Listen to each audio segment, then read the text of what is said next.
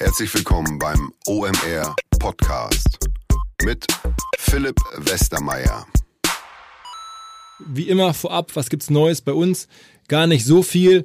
Meine Kollegen und ich, wir haben einfach aktuell recht lange To-Do-Listen, denn nächste Woche ist das OMR Festival, der letzte Podcast davor. Ähm, wir freuen uns auf euch. Wir arbeiten viele Abende, Feiertage, Wochenenden, ähm, damit es richtig geil wird. Ich habe gerade noch mal so ein bisschen geguckt, was ich besonders cool finde. Es kommen auch sehr, sehr viele Podcaster. Unser neuer Podcast-Hero Tim Melzer von Fiete Gastro ist natürlich dabei. Der Matze Hilscher von Hotel Matze ist dabei. Ähm, äh, Joko Winterscheid und Paul Ripke von AWFNR sind dabei, machen sogar einen Live-Podcast am, am äh, Dienstagabend, am 7.5. Ähm, es werden sehr viele Podcasts aufgenommen. Ich habe wahrscheinlich jetzt nicht längst, nicht längst nicht alle Podcaster erwähnt. Am Ende ist es ein Podcast-Festival, ist ein Musikfestival sowieso, ist ein Digital-Festival natürlich. Ähm, und wir würden uns freuen, wenn ihr dabei seid ähm, kommt nach Hamburg. Es geht am Montag sozusagen schon inoffiziell los mit reinen mit, mit, mit Side-Events und Partner-Events. Abends gibt es die Concom Night, die wir gemeinsam mit Territory machen im Docs. Wer sich für Inhalte und Content und Storytelling interessiert, meldet euch. Vielleicht gibt es noch letzte Plätze. Da kann man sich eigentlich keine Tickets kaufen, das ist nur auf Einladung. Und dann geht es am ähm, 7. 5. morgens offiziell los mit Messe und Ausstellungen und allem drum und dran. Am 8.5. heute in der Woche ähm, dann die große Bühne. Und jetzt kommt Florian Haller, Inhaber der größten unabhängigen ähm, Mediaagentur, Kreativagentur, Digitalagentur, Gruppe, muss man sagen, in Europa. Es gibt so Rankings, da sieht man immer die unabhängigen, die nicht zu Netzwerk zugehörigen äh, Firmen. Ähm, wer sind da die größten? Und Serviceplan, so heißt seine Firma, ähm, ist da immer ganz vorne vom Umsatz her, von den Mitarbeitern her. Ein Riesenladen, kommen wir gleich darauf zu sprechen natürlich. Der Florian hat das ganz äh, massiv ausgebaut. Sein Vater hat das mal angefangen gehabt vor vielen Jahren und ähm, er hat das übernommen und ist jetzt mit Serviceplan sicherlich einer der extrem einflussreichen äh, Media-Entscheider, aber auch ähm, mittlerweile machen die halt auch viel, viel Kreativarbeit, viel Digitalagenturarbeit. Ähm, hört mal rein, was der Kollege so erzählt hat. Ich fand es ein Top-Podcast. Moin Florian. Hallo, grüß dich Philipp. Ähm, erzähl mal ganz kurz, Serviceplan äh, sagt ja allen was, logischerweise, die im Media- und im Agenturbereich arbeiten, aber wir haben mittlerweile ein paar Hörer, die das nicht tun. Erklär mal kurz, was macht eigentlich Serviceplan und du bist ja schon seit 20 Jahren jetzt fast dabei, hast die Agentur von deinem Vater übernommen und dann relativ groß gemacht. Sag mal ganz kurz ein bisschen Background. Ähm, du, äh, wir machen im Grunde drei Dinge. Wir machen auf der einen Seite unter dem Stichwort Kreativität machen wir Kampagnen. Ja, das ist mhm. das, was Serviceplan macht. Ähm, Werbekampagnen. Das zweite, was wir machen, ist, äh, wir platzieren diese Kampagnen in Medien, in digitalen oder klassischen Medien unter dem Label Media Plus. Und das dritte, was wir machen, ist, wir entwickeln Plattformen ähm, für unsere Kunden, wo einer dann äh, Shopping machen kann, sprich E-Commerce oder einfach nur auf der Webseite was anschauen kann. Also wir bieten Technologie, Media und Kreation unter einem Dach und das nennen wir dann das Haus der Kommunikation. Und ihr arbeitet für zahlreichste der bekanntesten Marken der Welt, muss man schon fast sagen. Ja, du, du, äh, äh, du bist, bist freundlich zu mir. Ähm, aber klar, wir sind super stolz auf unsere Kunden. Wir arbeiten für ähm, das sichtbarste Kunde bei uns ist sicherlich äh, ist BMW. Ähm, wir arbeiten für äh, die Telekom. Äh, wir arbeiten äh, für Konzerne wie die Metro. Wir arbeiten aber auch für ganz viele mittelständische Firmen wie ein HIP oder ein Adelholzner. Ähm, oder auch B2B und, B2B und Pharmaunternehmen. Also das ist recht breit gestreut bei uns. Und ich habe gelesen, ihr macht auch irgendwie Tencent, also als für die Firma Tencent macht ihr, macht ihr den Media-Einkauf. Da war ich ganz überrascht. Ja, also wir machen nicht den Media-Einkauf, sondern wir machen tatsächlich Kampagne für Tencent in China.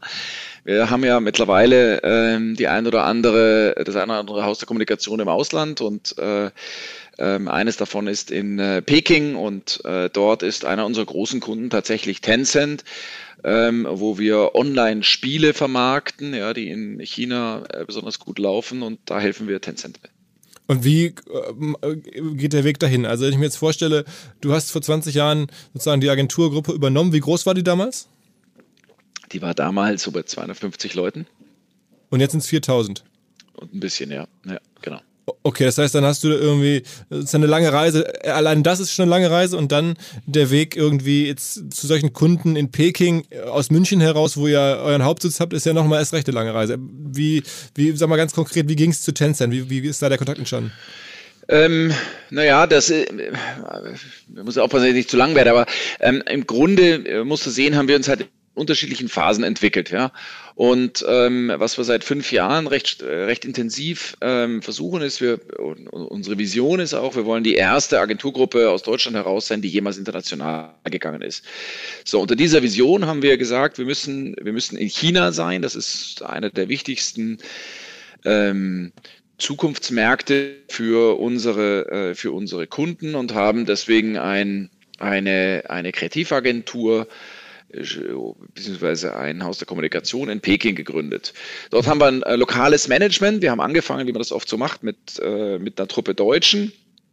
Mittlerweile ähm, wird das äh, Büro von zwei äh, chinesischen Chefs geleitet und ähm, die akquirieren im chinesischen Markt und ähm, sind ähm, da erfolgreich bei Tencent gewesen. Wir haben auch schon ähm, eine Carsharing-Plattform in, äh, in, äh, in China äh, namens Didi äh, äh, beworben und so weiter. Und so, so entstehen dann solche Kunden. Im Grunde wie hier auch. Und darf man eigentlich als deutsche Firma, das hatte ich mir äh, vor kurzem in einem anderen Kontext erfahren, man darf doch eigentlich gar keine Firma zu 100% kontrollieren. Da müsstet ihr mit, es sind also Partner, die, die, das Management dort, oder, oder gehört euch die Firma komplett? Nee, uns, uns gehört diese Firma äh, tatsächlich komplett. Ähm, das war früher so, dass du Firmen gar nicht alleine besitzen darfst. In China mittlerweile ist das, äh, ist das entspannter äh, geworden. Ausnahme sind wahrscheinlich äh, irgendwelche strategischen, äh, strategischen Felder, aber dazu gehören wir als, als als Agenturen jetzt nicht für den chinesischen Staat. Das ist relativ unkompliziert und es ist manchmal vom Handling und von der Abwicklung her ungewohnt und ein wenig kompliziert, ja, aber ähm, was die Firma angeht, ist das, äh, das sind 100 Prozent wir.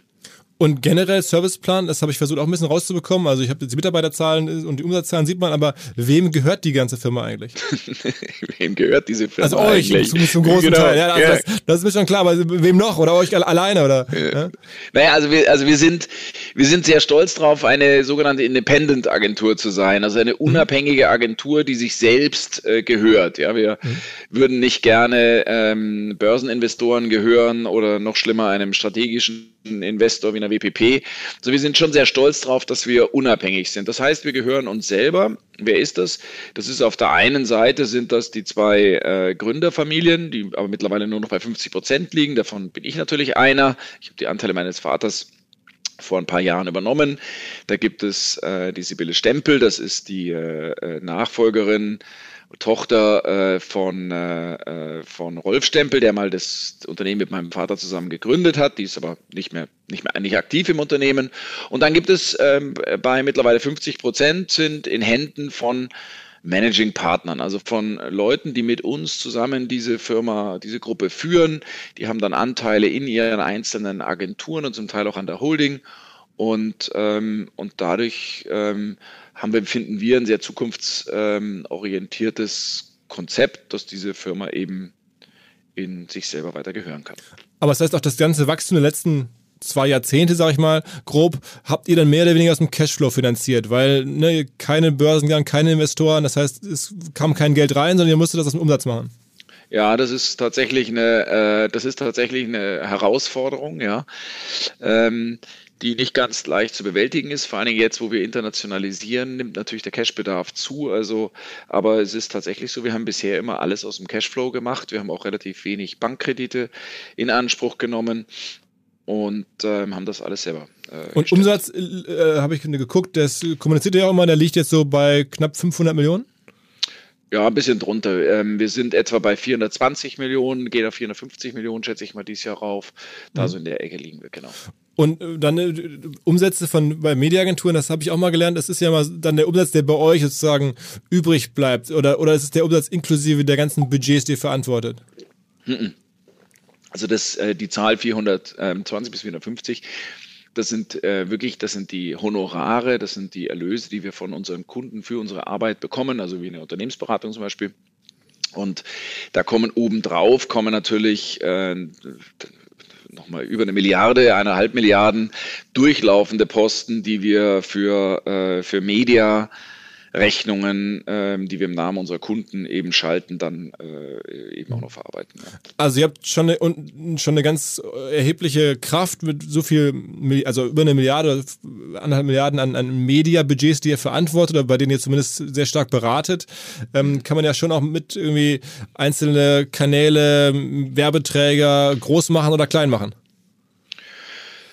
Ähm, Mai, äh, nein, so groß sind wir dann, sind wir erstens mal nicht, ja. Ähm, also äh, wir sind im Mediabereich schon einer der in Deutschland einer der größeren Player, aber wir haben jetzt, aber wir sind haben keine dominante spielen keine dominante Rolle äh, im, äh, im deutschen Medien, äh, Mediasektor. Also und der zweite Punkt ist, äh, das ist mir auch wirklich wichtig und das ist nicht nur jetzt nicht nur dahergesagt. Wir wollen eine freundliche Agenturgruppe bleiben, ja, eine menschliche Agenturgruppe bleiben und wir suchen ein partnerschaftliches Verhältnis mit ähm, auch mit den Medien und äh, versuchen da nicht wie der eine oder andere Marktpartner das letzte ähm, äh, also sich gegenseitig kaputt zu machen, sondern wir versuchen irgendwie ein Miteinander zu finden, was natürlich effizient ist, aber was, äh, aber was auch irgendwie respektvoll miteinander umgeht. Und deswegen ist uns der Gedanke, wir machen irgendeinen Medienpartner platt, ist uns wirklich zutiefst zuwider. Und, und ähm, welcher der Bereiche, die ihr macht, generell ist bei euch intern so der, der mit am stärksten zum Wachstum beigetragen hat? Also ich vermute, die Kreativthematik ist es, ist es nicht so, sondern es ist wahrscheinlich eher das Mediageschäft selber oder ist es, das, oder ist es der dritte Arm, das, das Plattformbauen? Also wo, wo wächst ihr am meisten? Ähm, ehrlich gesagt, wenn du es über die lange Frist anschaust, dann ist lustigerweise sind diese drei Bereiche ähm, parallel gewachsen, ja. Und das ist auch nicht so, wie immer gesagt wird, dass die, äh, dass du in der Kreativagentur heute kein Wachstum mehr erzielen kannst. Wir sind in der Kreativagentur gewachsen und wir sind in der Media und im, äh, im, im Digitalbereich gewachsen. Das ist dann immer von Jahr zu Jahr ein bisschen unterschiedlich, ja. Aber das hängt ganz einfach, da gibt es auch eine Erklärung dafür, das hängt einfach damit zusammen, dass wir natürlich im, ähm, auch in der Kreativagentur dadurch besonders attraktiv sind, dass wir eben, weil wir ein, ein echtes digitales Know-how haben. Ja, wir sind gerade sind wir echt stolz drauf von Brand 1 unter äh, eine, als eines der innovativsten Unternehmen Deutschlands ausgezeichnet worden. Und das hängt natürlich mit unserer Digitalkompetenz zusammen. Also das heißt, dass diese drei Punkte sind nicht, äh, oder diese drei Kompetenzen, Kreativität, Media und, und, und Digitalisierung sind nicht Kontrapunkte, sondern das sind sich ergänzende, äh, ergänzende Aspekte. Okay, das heißt, weil man das halt in der Tat relativ häufig jetzt hört, so Kreativagenturen tun sich schwer und äh, man sieht da auch jetzt zunehmend Übernahmen von hier in Hamburg in den letzten Monaten oder Jahren wurden größere Player äh, verkauft oder übernommen. Ähm, also du sagst jetzt, ihr seid innovativer als andere, aber beschreibt mal, was ist noch mehr euer, also wie kann man dann wachsen gegen den Trend? Was ist da euer Edge? Also außer diese Innovation, was immer das genau dann ist. Also mhm. Ja, schon klar. Ähm, du, also warum tun sich, warum tun sich ähm, viele Kreativagenturen schwer? Weil die immer noch das Geschäft genauso betreiben, wie wir es die letzten 30 Jahre äh, betrieben haben. Die entwickeln Werbekampagnen für ihre Kunden, ja. Und dieses äh, Geschäft, das ist tatsächlich in sich ähm, und, und das auch noch meistens in klassischen Medien. Und dieses Geschäft per se ist, äh, ist natürlich ein Stück weit äh, rückläufig. Heute, die Kunden heute verlangen äh, ganzheitliche Lösungen, ähm, die eben ähm, Kampagnen in unterschiedlichsten Kanälen äh, bedienen, die eine, äh, die ein, dass dieses Know-how, in welche Kanäle gehe ich denn überhaupt rein, beantworten und die am Schluss eben auch ähm, eine, eine hohe Digitalisierungskompetenz äh, am, am Ende des Tages anbieten. Und da liegt, ich glaube, in diesem, und das nennen wir das Haus der Kommunikation, also diese unterschiedlichen Agenturtypen unter einem Dach, ich glaube, da liegt wirklich unser USP und warum wir in den letzten Jahren eben doch ähm, so gewachsen sind. Aber das ist nicht so, dass die Kunden heute nicht mehr interessiert sind an, ähm, an äh, Kampagnen für Marken oder, äh, oder für ähm, oder um, um, um bestimmte Kundengruppen anzusprechen. Die Medienbudgets sind ja an sich auch nicht gefallen, muss man auch mal sehen. Die haben sich nur verschoben. Aber der Teil der Medienbudgets, die jetzt bei, zu Google und Facebook gehen, die gehen doch da zum großen Teil auch direkt rein. Oder, oder schaltet ihr oder, oder bucht ihr auch ganz viel Werbung äh, bei Google und Facebook? Also ich meine, das ist ja sozusagen einer der, der, der ganz großen Makrotrends der letzten Jahre, dass ganz viele Budgets äh, aus allen anderen Kanälen abgezogen wurden und äh, zu diesen beiden großen Plattformen geschoben wurden. Ähm, ist es für euch äh, wahrscheinlich insofern erstmal nachteilig, hat man das Gefühl, weil um diese beiden Plattformen zu bedienen, braucht man jetzt nicht dringend eine Agentur. Ähm, oder ist das falsch? Nee, das ist falsch. Also wir haben in den letzten Jahren ein wirklich ähm, relevantes, großes Performance-Marketing-Geschäft aufgebaut, ja, ähm, das, äh, äh, das sich schwerpunktmäßig auf Google und, äh, und, und die anderen Plattformen, die nicht so eine große Bedeutung spielen, ähm, äh, konzentriert. Das ist, ein, das ist ein wichtiges Geschäft auf der einen Seite für uns. Das ist zum Zweiten aber auch ein ganz wichtiges strategisches Know-how, was unsere Kunden, die mit uns Kampagnen machen, schätzen, weil sie sagen, das, was wir auf Google tun, muss natürlich irgendwie mit der Kampagne auch ein Stück weit äh, in Verbindung stehen. Das ist auch ein strategischer Aspekt. Und das dritte ist, ist übrigens auch wieder ein, ein, ein, Innovationsfeld. Also im Moment arbeiten wir eben sehr stark daran, Amazon optimieren. Äh, äh wie, wie, wie, wird man auf Amazon äh, besser gefunden? Ja, weil 55 Prozent aller ähm, aller shopping-relevanten Suchwörter werden heutzutage auf Amazon eingegeben in den USA. Also da entsteht wieder ein, ein, ein interessanter Aspekt. Und deswegen glaube ich eben schon, wenn man unternehmerisch äh, aktiv bleibt und wenn man an, an diesen Themen dranbleibt, dann ist diese Digitalisierung unglaublicher äh, Fundus an neuen Möglichkeiten und gar nicht unbedingt eine Riesenbedrohung. Was würdest du sagen, äh, wenn war so die beste oder, oder, oder, oder Kampagne, die euch am meisten nach vorne gebracht hat, wo du selbst auch am meisten hinterstehst, so in den letzten Jahren? Das war vielleicht was Größeres, was euch besonders irgendwie so auszeichnet, wo du ja am meisten einen Sprung gemacht habt in der Wahrnehmung oder wo der Kunde ungewöhnlich zufrieden war oder so. Kannst du so eine Kampagne mal nennen, dass man so ein bisschen ein Gefühl dafür kriegt, so ein bisschen Fleisch an den Knochen, was ihr da genau was jetzt. machen wir da eigentlich? Ja. Ach, äh, du, ich würde, ich würde ehrlich gesagt relativ aktuelle Kampagnen nehmen. Also das eine, auf was ich wahnsinnig stolz bin zurzeit, ist unsere eine unserer letzten Kampagnen von BMW für die Einführung des Achters. Da haben wir ähm, den Achter das erste Mal über den, also das ist überhaupt das erste Mal gewesen, den, äh, den Achter über den Canale Grande in Venedig fahren lassen. Ja. Mhm. Es ist eine ähm, spektakuläre äh, Kampagne für ein spektakuläres äh, Fahrzeug. Das ist in äh, sozialen, äh, sozialen Medien hoch und runter ähm, natürlich diskutiert worden. Da kriegst du auch mal kritische äh, kriegst aber kritische Kommentare, aber ähm, das ist irgendwie so, eine, so ein Hybrid aus, äh, aus Kampagne, ähm, Eventstand und, ähm, und eben Social Media Aktivität. Das zweite, was ich, ähm, ähm, was ich mit großer Begeisterung meinen Töchtern immer zeige, mhm. ist die, äh, ist die Penny Weihnachts, äh, Penny Weihnachtskampagne. Da bin ich wahnsinnig stolz drauf. Wir haben ähm, mit Penny zusammen das Thema, äh, das Thema Kinderarmut ähm, thematisiert mit einem, äh, wie ich finde, unglaublich emotionalen, warmen äh, Film, der eben dem, äh, dem äh, der Marke Penny einen, einen, einen Aspekt gibt, der zu ihr passt, ja, weil es ist ein Discounter ähm, und, äh, und aber auch einer, der emotional, Emotionalität bringt. Das ist ein, geht im Wesentlichen um einen, um einen kleinen, muss man anschauen, weil es klingt uns, wie ich erzähle, um einen kleinen Jungen und, äh, und seiner Mutter, einer alleinerziehenden Mutter. Und ähm, dahinter ist dann eine riesige äh, Spendenaktion. Ähm, eine Eisbärenaktion äh, gestanden und so weiter. Das ist etwas, was ich, worauf ich auch stolz bin, weil es auch irgendwie einen politischen Aspekt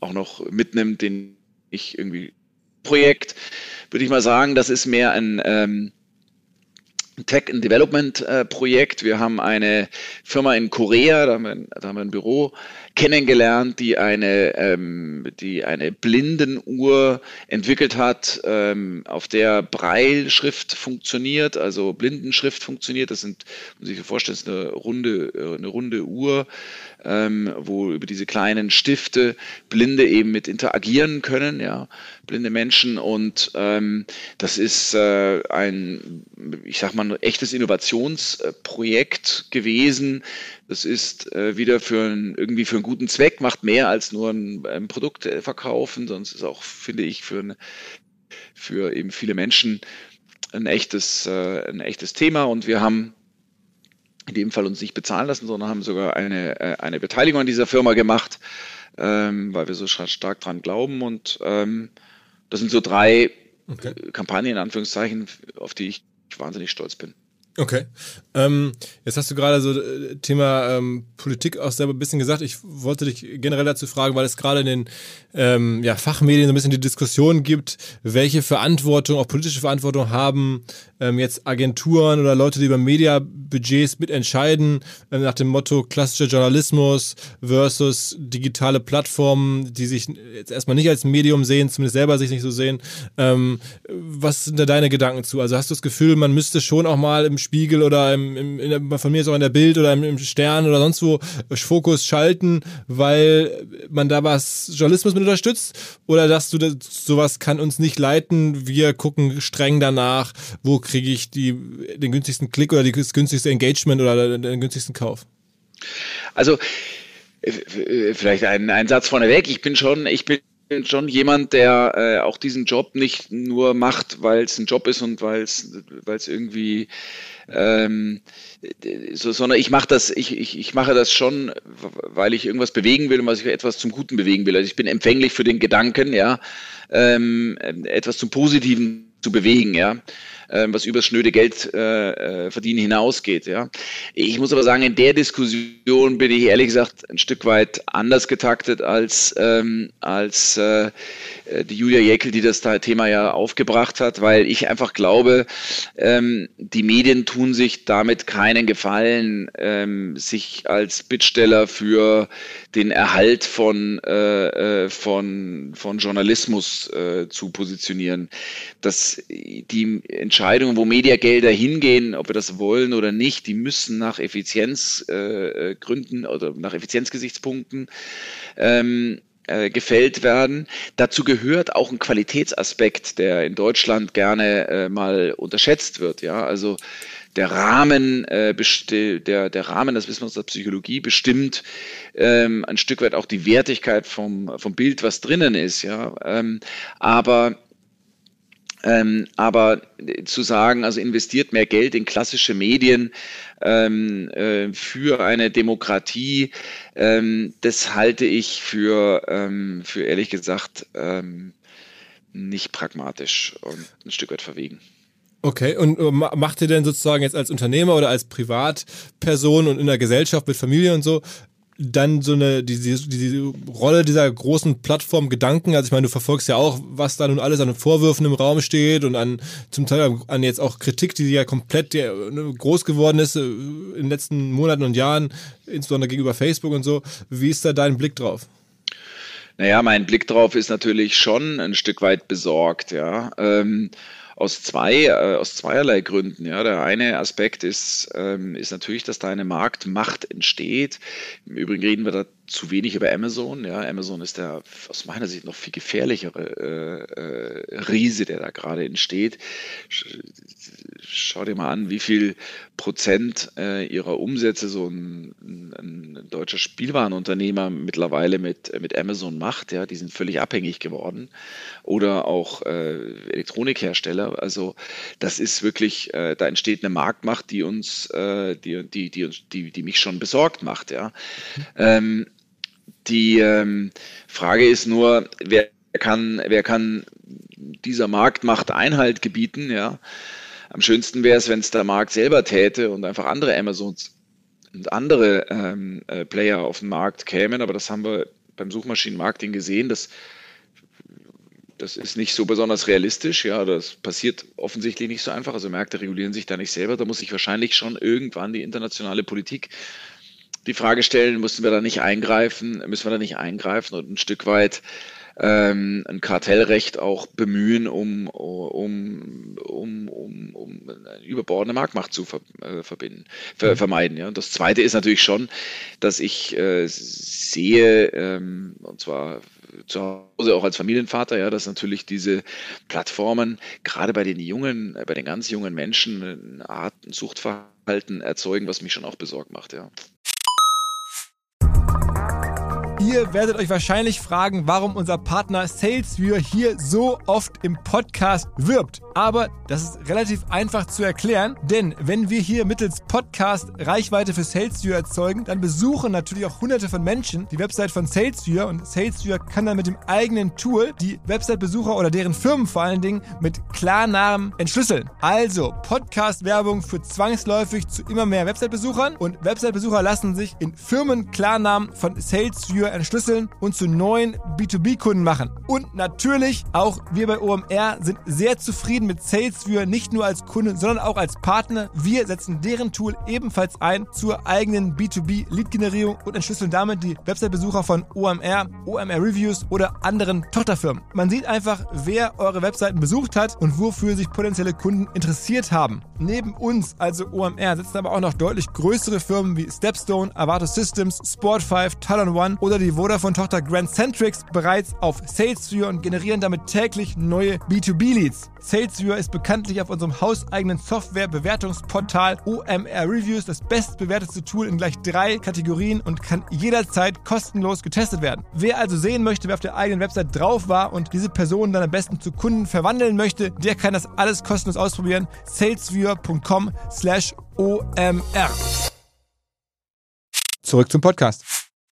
Was empfiehlst du deinen Kunden jetzt aktuell in der Amazon-Diskussion? Also, weil ich das selber auch erlebe, dass ich mal gefragt werde, was soll ich denn da machen? Äh, und es gibt ja auch Firmen, die jetzt für sich den Ansatz gewählt haben, sie gehen gar nicht auf Amazon, wo man dann sofort das Gefühl hat, Mensch, da verlieren die wahrscheinlich sofort Umsatz oder verschenken Umsatz. Ähm, aber der sind ja halt der Meinung, das wäre nachhaltig besser.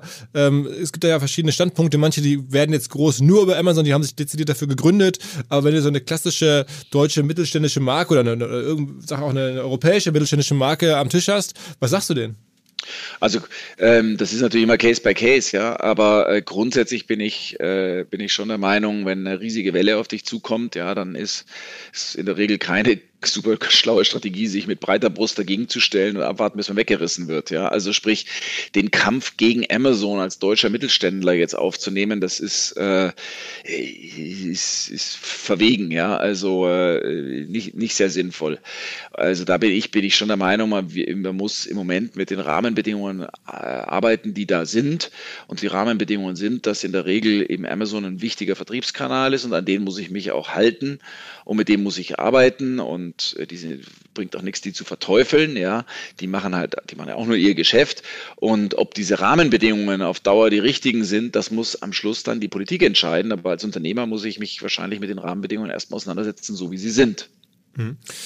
Ähm, okay. Und sag mal, äh, wenn du jetzt sozusagen Amazon da berätst, ist das dann für dich auch so, dass du mittlerweile das Gefühl hast, das ist der, der drittgrößte Kanal, also die, die drittgrößten oder die, die drittmeisten Budgets wandern dahin nach Google, nach Facebook?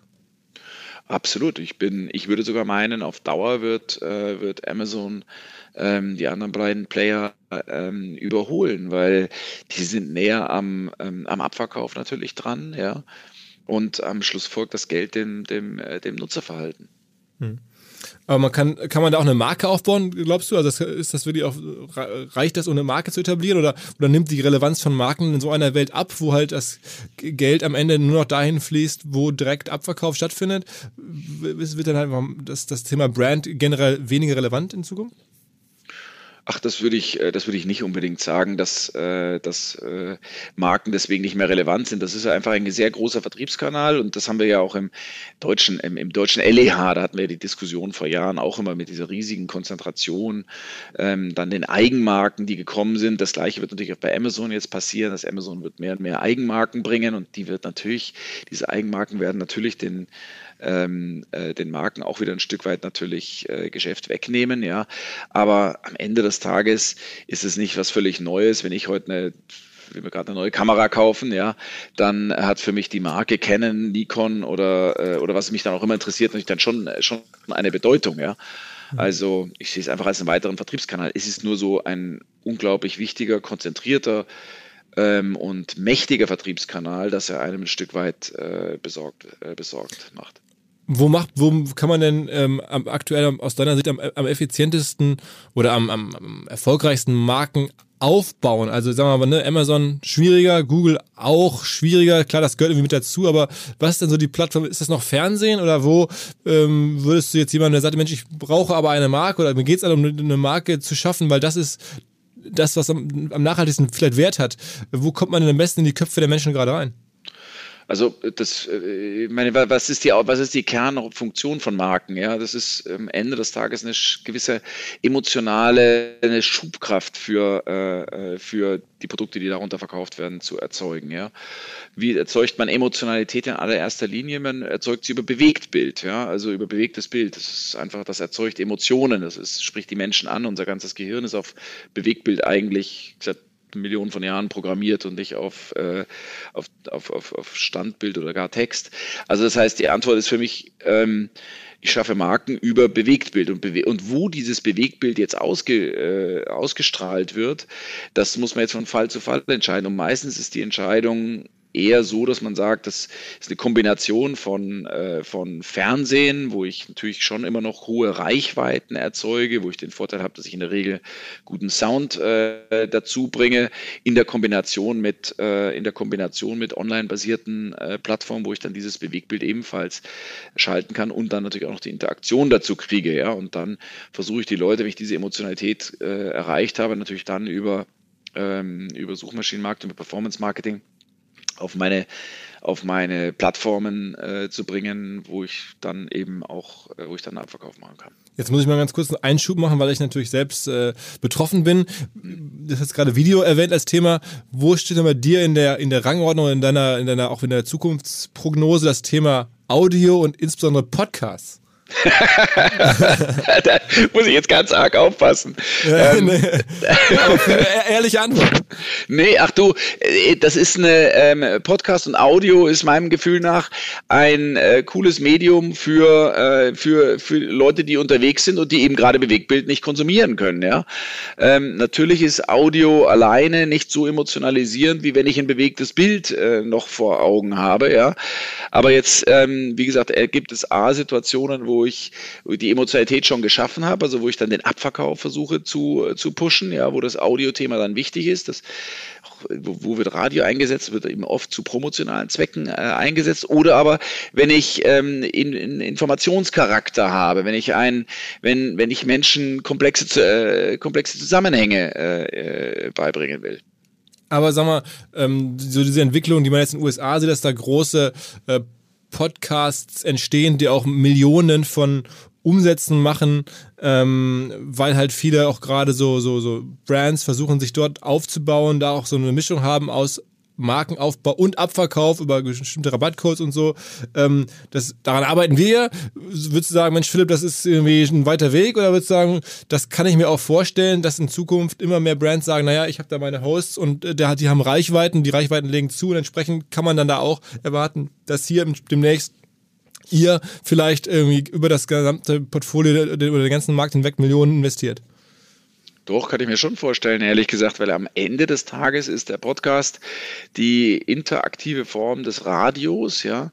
Und, ähm, und ähm, wenn es euch gelingt, genügend Menschen zu erreichen, weil am Ende des Tages brauchen wir natürlich immer ein Stück weit ähm, ein Stück weit Masse in der Zielgruppe, ja, ähm, dann kann ich mir das schon vorstellen, klar.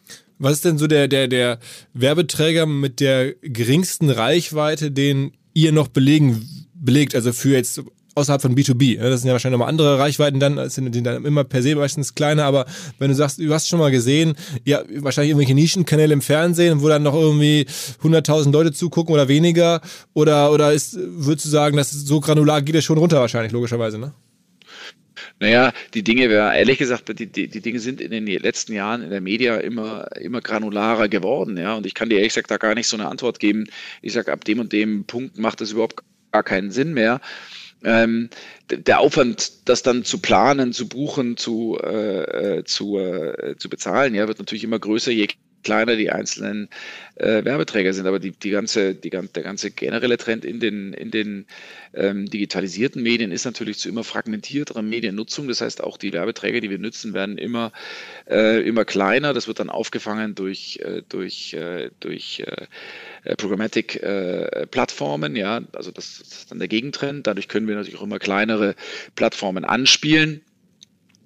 Und, ähm, und, äh, und, das, und, und, und die andere Sache ist natürlich, dass, ähm, dass sich diese kleineren Plattformen dann bei immer weniger Vermarktern zusammenschließen, ja, und dadurch wird es dann für uns wiederum besser, auch besser handelbar. Also, das ist ein bisschen eine lange Antwort, aber es wird immer kleiner, es gibt da, glaube ich, keine Untergrenze, wo es noch Sinn macht. Ähm, vorausgesetzt, du bringst es auf eine programmatische Plattform, um die technische Einbuchbarkeit zu, äh, äh, zu vereinfachen und äh, vorausgesetzt, äh, du, äh, du, du Du, du, letztendlich du bringst dich bei dem Vermarkter ein, der dich dann mit, äh, mit vermarktet, dass es eben nicht so irrsinnig aufwendig ist. Mhm.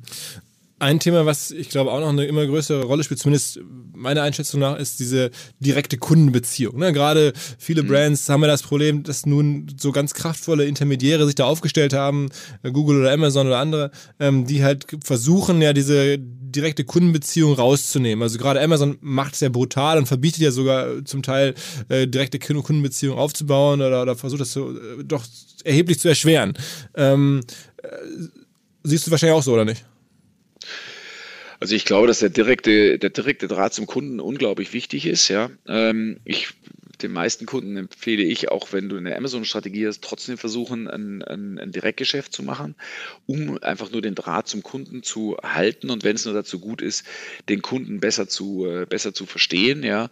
Und ähm, wir es wird dann oft diskutiert, entweder oder, ja, aber das ist in meinem Gefühl nach ein sowohl als auch. Und da muss man natürlich aufpassen, dass man sich von Amazon dann nicht unter Druck setzen lässt, ja. Weil das ist schon eine eigene unternehmerische Entscheidung, finde ich, wie man sein äh, Geschäft macht aber bildet ihr, unterstützt ihr auch bei Themen wie CRM, weil eigentlich ist ja die Lösung CRM, also irgendwie für mhm. Customer Relationship Management versuchen zu etablieren, ähm, so, so, direkt wie möglich E-Mail-Adressen zu bekommen oder, oder, Informationen über den Kunden zu bekommen. Ähm, direkte Anspielstationen. Ist das was, was ihr auch äh, macht oder wo du auch drauf guckst? Also ne, bisschen CM, Marketing, Automation, Software kommt ja häufig aus diesem ganzen E-Mail-Marketing-Bereich, wo es auch um Adressen geht. Sind, seid ihr da auch unterwegs? Absolut. Wir haben eine, ähm, eine, eine Agentur, die heißt äh, Planet Connect, die macht nichts anderes. Und das ist meinem Gefühl noch ein ganz wichtiges, auch wieder ein ganz wichtiges strategisches Thema, ähm, dass ähm, du äh, das One-to-Many ja, umdrehst und, und, und Menschen individualisierst, individualisiert ansprechen kannst. das ist ein ganz großes Thema, klar. Wer macht sowas gut? Weil ich sehe da, ich versuche ja immer so eine Keynote zu halten, einmal im Jahr, wo ich so versuche, die Marketingwelt äh, Updates zu geben, ein bisschen zu erklären.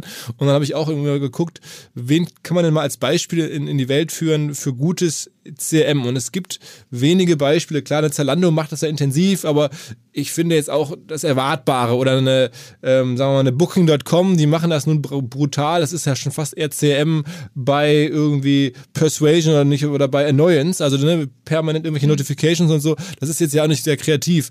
Ähm, siehst du irgendwelche Firmen oder bist du dabei in CRM-Kampagnen involviert oder ihr, wo das, das ist mal wirklich, da haben die gute Ideen gehabt, wie das anders zu lösen, als man das erwarten würde? ich würde mit der Luft, also ich, das zugegebenermaßen jetzt ein bisschen ähm, pro domo gesprochen, ja, weil, weil das machen wir tatsächlich, aber ich finde, was die Lufthansa macht, äh, äh ziemlich beeindruckend, ja. Ähm, das sind jetzt keine Schenkelklopfer, darfst du nicht erwarten im, im CRM-Bereich, ja. Ähm, sondern äh, aber das ist ein unglaublich in, in über 50 Ländern der Welt ähm, hunderte von, von, von wirklich teilpersonalisierten äh, Newsletter, äh, Newslettern, die da versandt werden, die auf ähm, die Geschichte des Kunden eingehen, die Historie, den Status und so weiter. Also das finde ich persönlich ein, ein, ein, ein gutes Beispiel. Also ein Newsletter, den du selber auch mal ab und zu aufmachst. Nicht nur, ja. weil ihr sie verschickt. Ne? Okay. Okay. okay. Ähm, wenn wir diesen Podcast äh, hier ausstrahlen, dann werden unsere Stammhörer zumindest äh, gerade ein oder einige Wochen zuvor einen Podcast von Ma mit Martin Sorrell ähm, gehört haben. So ein anderer großer Name im, im ganzen Media-Agentur-Business. Ich vermute, du verfolgst, was der gerade so macht nach, nach WPP. Ja, Klar. Äh, wie schätzt du das ein? Ist das für dich irgendwie, sagst du, das ist dasselbe nochmal in neu? Also man nimmt sich irgendwie eine, eine, Hülle und viel Geld und kauft dann zu, was man, was man kriegen kann im Markt oder, oder siehst du das differenzierter? Naja, ich versuche, ich, nee, ich sehe schon differenzierter. Martin Sorrell ist natürlich, ähm, ist natürlich ein Mann, der, äh, der viel Erfahrung ähm, äh, und Überblick hat. Also den soll man nicht unterschätzen, ja, in dem, was er, äh, in dem, was er tut. Ähm, das Konzept, was er, ähm, was er macht in seiner Hülle, die er es vorgenannt hat, ist, dass er sagt, er kauft, wenn ich es richtig verstanden habe, ein Content äh, produzierende ähm, äh, Daten, äh, datenbasiertes ähm, Mediageschäft zusammen, ja, also Mediadaten und Content, wenn ich das richtig erinnere, sind die drei, die drei mhm. Bausteine. Ähm, die ähm, Herausforderung, die er hat, ist natürlich, dass er ähm, ähm, nicht viel Zeit hat, ja, ähm, weil jetzt nicht mehr der Jüngste, ja, und, ähm, und, und ein sehr großes, also ein sehr große, sehr großen Plan, ja, und auch natürlich auch ein entsprechendes Selbstverständnis, ja. Und da muss er aufpassen, dass sich das nicht, un, dass, dass, dass sich das nicht unvorsichtig macht. Er hat in Holland eine Firma übernommen, ähm, ich glaube, das sind ja offizielle Zahlen für 300 Millionen Pfund, ja, die also ein Mehrfaches ihres äh, Umsatzes bewertet worden ist. Media Monks, ne? Oder ne? Genau. Das ist, äh, das halte ich für ähm, sehr, sehr, äh, sehr, sehr riskant, was er da macht, ja. Ähm, und ich sehe auch nicht so richtig, wie das dann in der Praxis funktionieren, funktionieren wird. Aber in der Theorie gesprochen ist das, was er da macht, äh, sehr, sehr spannend und äh, jetzt lassen wir mal abwarten, ob er es in die Praxis hinkriegt oder, äh, oder ob er als Napoleon, der von Elba wegmarschiert, am Schluss endet. Wir wünschen ihm viel Glück. Ne? Aber sag mal, dieser ganze MA-Ansatz, den habt ihr ja nie gefahren. Wenn man jetzt sieht, ne, wie, wie groß der mit WPP geworden ist, ähm, das ist ja dann mehrfache Milliarden, äh, weiß nicht, 15 Milliarden wert, genau. Ähm, also Market Cap, Börsenwert, ihm gehören davon, glaube ich, noch 2% oder so. Aber trotzdem, jetzt ist das schon das neue Ding, hat er uns im Podcast erzählt, ist auch schon wieder eine halbe Milliarde ähm, jetzt wert. Ähm, denkt man da nicht, Mensch, wir müssten auch mal in den Bereich MA rübergehen und, und, und dieses wir, Wachstum aus eigener Kraft ist eigentlich äh, zu langsam für die heutige Zeit? Ach nee, du, äh, ganz ehrlich, das ist ein bisschen eine Frage, was deine, was deine Zielsetzung ist am Ende des Tages. Weißt du, ähm, wenn, wenn, wenn ich für uns in die Zukunft denke, dann möchte ich gerne eine auf drei Kontinenten aufgestellte Agenturgruppe sein, die, wie gesagt, Kreation, Media und, und, und digital unter einem Dach ist, sprich in Häuser der Kommunikation für Kunden national oder auch global oder regional anbieten, äh, anbieten kann. Ja. Ähm, und ähm, Martin Sorrell denkt anders. Martin Sorrell ist jemand, der sagt, ähm, ich will eine möglichst große Börsen, äh, an der Börse gehandelte äh, äh, äh, Unternehmensgruppe ähm, aufbauen. Ich bin primär Finanzinvestor und nicht, äh, und nicht mehr an der Werkbank. Und das muss ganz schnell ähm, ganz groß werden. Ja? Äh, das ist eine andere, äh, das ist eine andere ähm, äh, Vision, sag ich mal, ja, und eine andere, eine andere, dann dementsprechend auch eine andere Herangehensweise. Was wir schon machen in unseren, äh, in unseren Häusern der Kommunikation, wenn wir jemanden, wenn wir eine Agentur sehen oder ein, ein, ein Angebot sehen, das wirklich zu uns passt, das unsere Häuser der Kommunikation verstärkt, ja, ähm, was uns nach vorne bringt, dann, ähm, dann äh, reden wir auch über, über Anteilsübernahmen und, und eine echte Integration in unsere Gruppe. Also das ist für uns schon, schon eine Option. Das haben wir auch in, vor allem im Ausland jetzt in mehreren Märkten gemacht. Aber wie gesagt, nicht, nicht, äh, nicht kaufen, um, um, einfach nur um größer zu werden und, äh, und an die Börse zu kommen. Okay. Wie muss man sich eigentlich euren Einstieg in, in die USA vorstellen? Das ist ja, was man so lesen kann, sehr gut gelaufen. Ähm, ihr habt jetzt da eine, eine größere Operation. Aber bist denn du da irgendwann mal hingeflogen und hast geguckt, wen kann ich da einstellen oder mit einem deutschen Vertrauten und habt ihr irgendwie Amerikaner gecastet und dann habt ihr da gesagt, okay, mieten wir ein Büro und fangen mal an, hier Kunden zu akquirieren? So wirklich so, wie man sich das irgendwie ganz basic vorstellen würde oder gab es da irgendwelche Kunden, die euch mit rübergenommen haben, jetzt eine BMW oder so? Oder wie schafft man es? Ist ja sehr, sehr schwer, finde ich, als deutsche Firma. Hat ja keiner jetzt in den USA dringend auf euch gewartet. Äh, und dann, wenn ich das Produkt wollte ich immer schon mal haben, und es gibt ja genug andere Firmen, die was ähnliches versprechen oder versprechen gesprochen haben, damals schon auch in Amerika, in New York, also wie ihr. Also wie habt ihr euch da etablieren können? Naja, also äh, der Ehrlichkeit halber muss man echt sagen, die, die Schlacht ist jetzt noch nicht geschlagen. Ja, wir, ähm, ich finde, wir hatten einen guten, vielversprechenden Ein Einstieg in die USA. Ähm, aber ähm, wir wollen weiterkommen und wir müssen auch noch vorankommen, ja. Also wir sind noch nicht am Ende der Reise angelangt. Ähm, Du, wir haben halt zuerst gesagt, was ist unser Konzept für die USA? Und die Antwort war ein Haus der Kommunikation, Media, ähm, Digital und, äh, und äh, Kreativagentur unter einem Dach.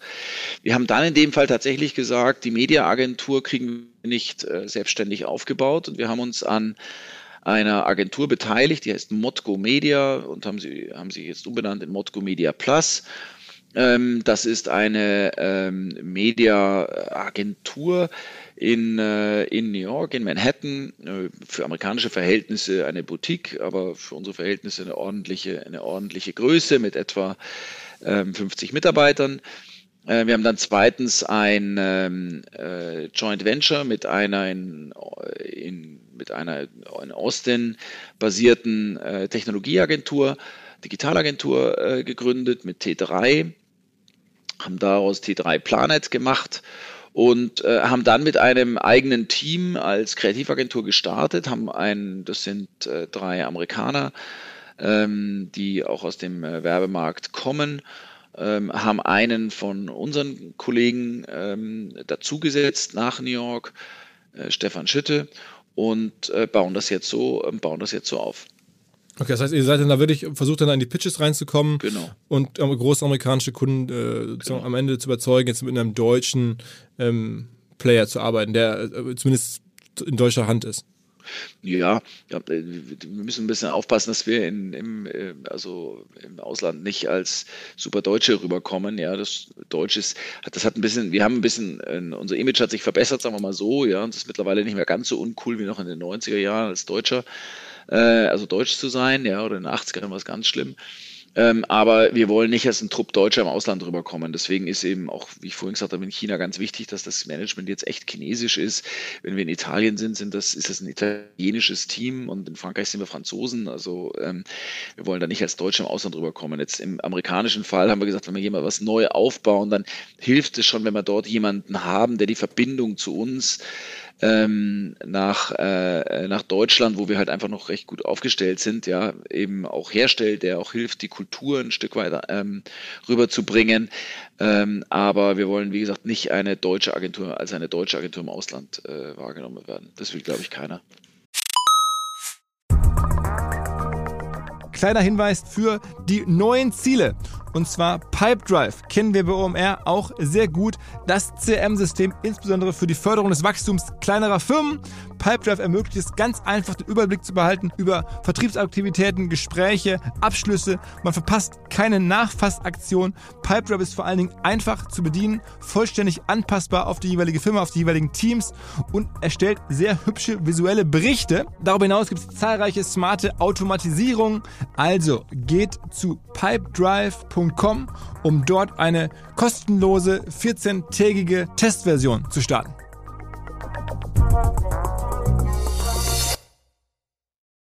Zurück zum Podcast.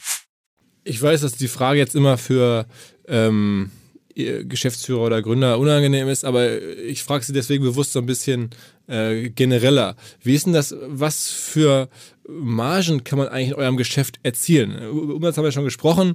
Ähm, ich höre immer so Agenturgeschäft, das gibt ja so, so sagen wir, Standardmargen, was der Kunde auch akzeptiert und das ist ja dann immer auch transparent. Die liegen dann, äh, weiß nicht, bei fünf, irgendwo zwischen 15 bis, bis 30 Prozent zum Teil.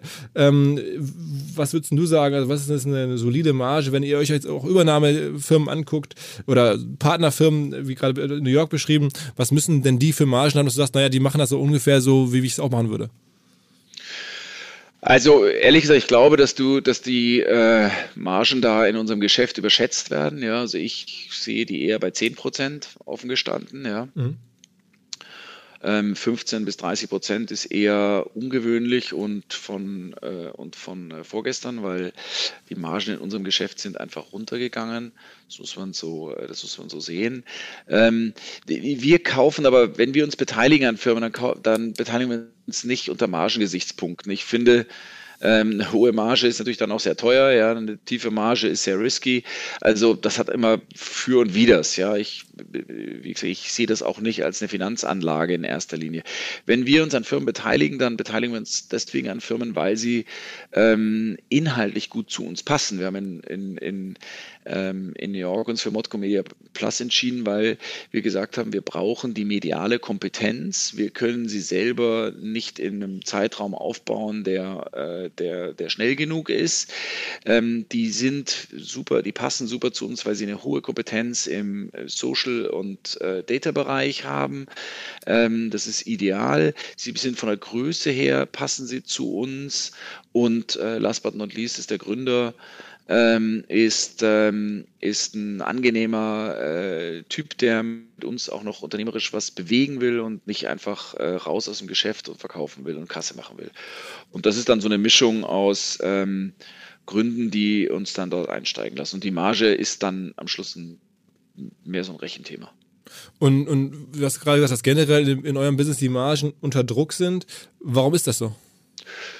Naja, die Margen sind unter Druck, weil ähm, weil äh, das Angebot sehr hoch ist. Ja, das äh, muss man sehen. Also wenn du jetzt mal alleine anschaust, also deutlich überbesetzteste Markt ist der Netzwerkmarkt, in, also Networkmarkt in Deutschland. Schau mal an, wie viele ähm, Agenturgruppen sich da in Deutschland äh, etabliert haben und ähm, da, da, ähm, da, da, sterben jetzt einige, ja.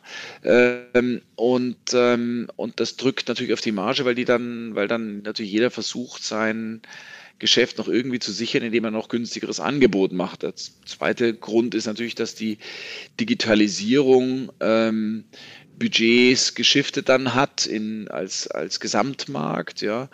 Und, ähm, und das hat den Wettbewerbsdruck natürlich nochmal noch mal verstärkt. Und der letzte Punkt ist, dass die in der Digitalisierung es aber wiederum recht schwierig ist, eine Marge zu machen, weil das eben sehr projektabhängiges Geschäft ist, nicht leicht zu steuern. Und ähm, das sind so ein paar Gründe, warum, warum die Margen letztendlich runtergegangen sind. Mhm. Das heißt, du würdest auch in Deutschland unter den, den klassischen Media- oder Agenturen zumindest auch noch eine Konsolidierung im Markt erwarten in den nächsten Jahren? Also ich, wenn du mit Mediaagenturen jetzt den Gesamtmarkt von Werbe-, Media- und Digitalagenturen ja, ja, äh, meinst, ja. dann, ähm, dann würde ich sagen, ja, da wird noch der, der Konsolidierungsprozess ist leider noch nicht vorbei sondern ähm, da werden auf der einen Seite gibt es immer noch zu viele austauschbare äh, äh, Player. Ähm, das zweite ist, ähm, dann gibt es natürlich einen Trend, wie gesagt, bei den internationalen Agenturkonzernen, dass man Agenturen nur noch als also finanzwirtschaftlich führt. Ja, das wird aber nicht gut gehen.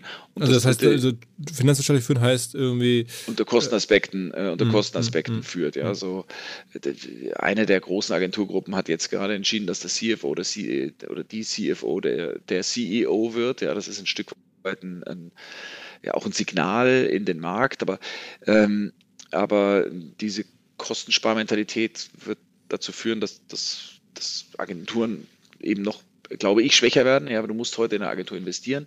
Und das dritte Thema ist ähm, natürlich, dass es immer noch zu viele alte, Gesche äh, alte Agenturen gibt, die an das Geschäftsmodell von gestern glauben. Ja. Ähm, äh, sagen wir mal ein paar Worte, weil ich das auch immer lese. Ich habe mein, als ich mein Berufsleben angefangen habe, da war ich total baff. Ähm, das, das, ganze Segment der Mediaagenturen hatte ich so aus dem BWL-Studium äh, gar nicht so tief im Blick. Aber das sind ja so auch ne, Firmen, die man mit Medien verbindet, man ja erstmal so die, die, die Publikationen oder die, die Sender oder dass man so als Endkunde auch kennt. Und ähm, die Mediaagentur ist ja so eine, so eine Zwischenwertschöpfung. Und dann habe ich verstanden, aha, was machen die eigentlich genau? Ich hatte damals angefangen äh, bei Bertelsmann irgendwie so als, als Büroleiter von einem der Vorstände und dann, dann war das, lief das alles zusammen und dann ging auf einmal ähm, ein ein Top-Manager, ich glaube von Aegis, ich habe den Namen vergessen, musste auf einmal für lange Jahre in Haft gehen, weil der irgendwie so Media-Budgets genommen hatte und dann irgendwie äh, dafür, dass er die irgendwo allokiert, äh, so Kickbacks erzwungen hat und sowas, ist also das war mir total fremd. Ich habe das dann versucht zu verstehen und das war wohl auch ein sehr schillernder Typ. Ähm, äh, ich habe den Namen vergessen, aber wie ähm, ist denn diese Welt heute? Also man geht ja schon sehr stark auch mit Geldern von anderen um, hat ja schon eine große Marktmacht. Und dann höre ich jetzt nach wie vor, ich bin ja nicht in der Branche drin, aber so am Rande immer wieder, ja, da wird getradet, da werden Kickbacks gemacht. Beschreib mal, wie das so die Landschaft da ist.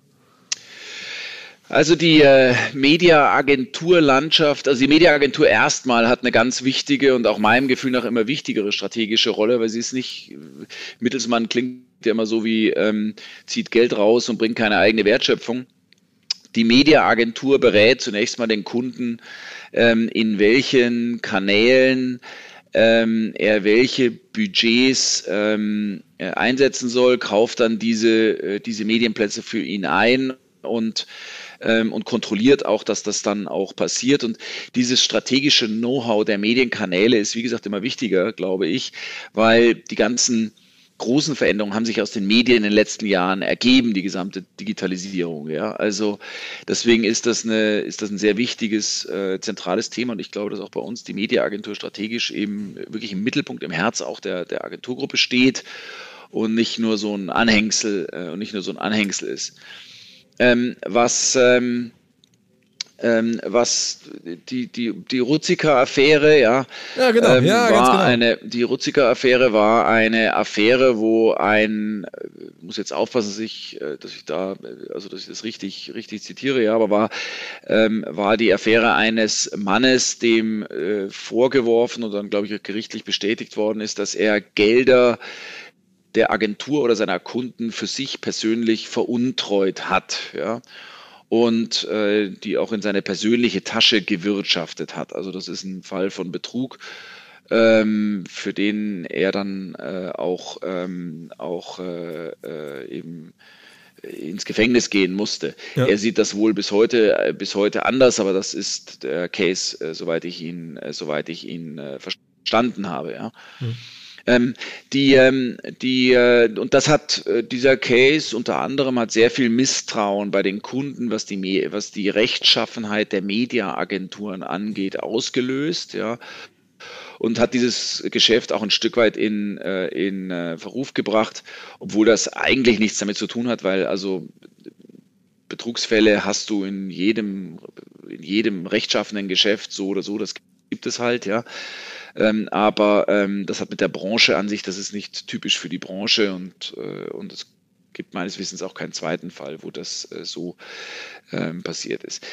Die Diskussion, die wir zurzeit oder die wir jetzt in den letzten Jahren haben, die, die sich aber äh, ein Stück weit jetzt aufgelöst hat oder langsam auflöst, ist die Frage der Transparenz der, ähm, und, äh, und, der, ähm, und der Zurechenbarkeit von medialen Rabatten. Ja, da gibt es eben ähm, zwei unterschiedliche, äh, zwei unterschiedliche Rabatte. Eine, eine, eine Agentur erwirtschaftet normalerweise einen Rabatt für einen Kunden, den sie diesem Kunden auch zur Verfügung stellen muss. Und dann ähm, äh, erwirtschaftet sie einen Agenturrabatt, ähm, den sie anteilsmäßig ähm, dann auch dem Kunden wieder rückvergüten muss. Das hängt aber natürlich von den Verträgen der einzelnen Kunden ab. Also gibt es äh, Agenturen, die das unterschiedlich handeln. Wir sagen, äh, wir geben das pro Rata unseren Kunden ab und versuchen das auch ganz transparent zu machen.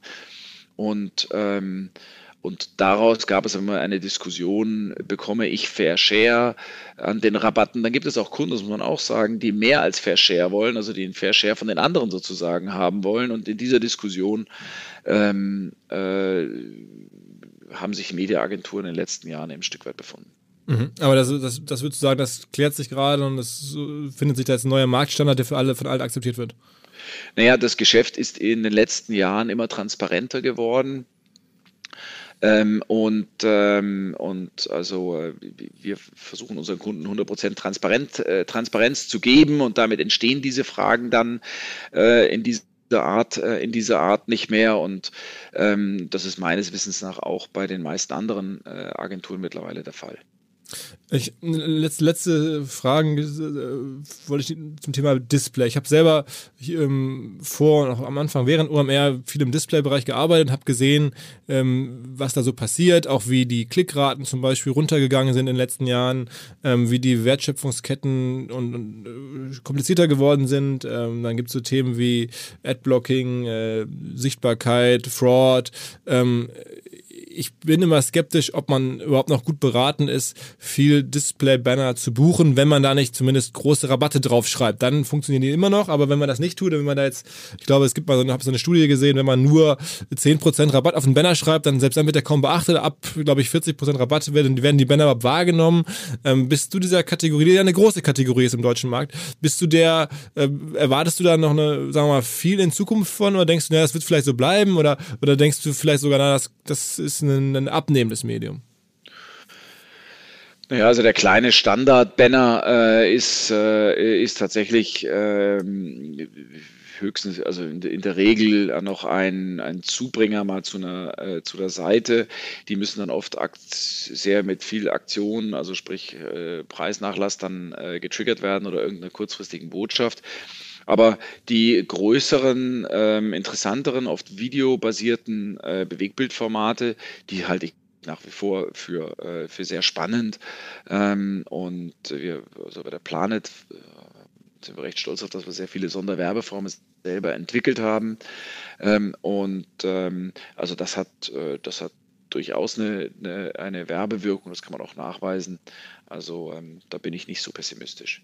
Okay. Okay, alles klar. Ich glaube, wir sind schon irgendwie wieder bei über einem Inlandsflug an Podcastlänge. Das darf eigentlich fast nicht sein, aber es ja. äh, hast äh, sehr viel, sehr spannend erzählt. Insofern äh, absolut äh, hier in dem Fall vielleicht noch berechtigt. Ich danke dir fürs Mitmachen, ähm, fürs Gespräch und ähm, hoffe, wir sehen uns dann im Mai bei OMR. Ich freue mich drauf, Philipp. Gell? Vielen, vielen Dank für deine Zeit. Gell? Ah, ja, ebenso. Danke dir. Ciao, also, ciao. bis dann. ciao. ciao. ciao. Was mir bislang überhaupt gar nicht klar war, ist, jeder Hersteller von Produkten jeglicher Art kann ein Volksprodukt sein in Kooperation mit der Bild. Das ist insofern natürlich spannend, weil die Bild eine Wahnsinnsreichweite hat, fast 50 Prozent der deutschsprachigen Bevölkerung erreicht und halt dieses Label Volksprodukt vergibt an Partner. Seit 21 Jahren machen sie das. Mittlerweile gibt es 220 verschiedene Volksprodukte und es werden weitere gesucht. Es gab schon Zahnbürsten, Volksakkus, aber auf der Website habe ich gesehen, sie suchen zum Beispiel einen Partner für eine Volkszahnzusatzversicherung oder für eine Volkspizza oder für einen Volksstaubsauger. Also, wer solche Produkte herstellt und auch in größerer Kapazität produzieren könnte, denn erfahrungsgemäß spricht der Verkauf nach einer solchen Kampagne ziemlich an, wendet euch bitte an den Vermarkter der Bild. Die Firma heißt Media Impact. Und Media Impact sagt übrigens auch, dass 80% derjenigen, die schon mal eine Kampagne in dem Bereich gebucht haben, das wieder tun. Wer jetzt hier erstmals von dieser Möglichkeit gehört hat, bekommt auf seine erste Buchung auch ein Media-Bruttovolumen von 220.000 Euro on top. Wendet euch dazu bitte direkt an Media Impact ein Wort www.de slash Bild slash Volks-Produkt und erwähnt einfach im Gespräch mit den Ansprechpartnern und Ansprechpartnern dort, dass ihr über OMR kommt und dann gibt es diesen Zuschlag. Zurück zum Podcast.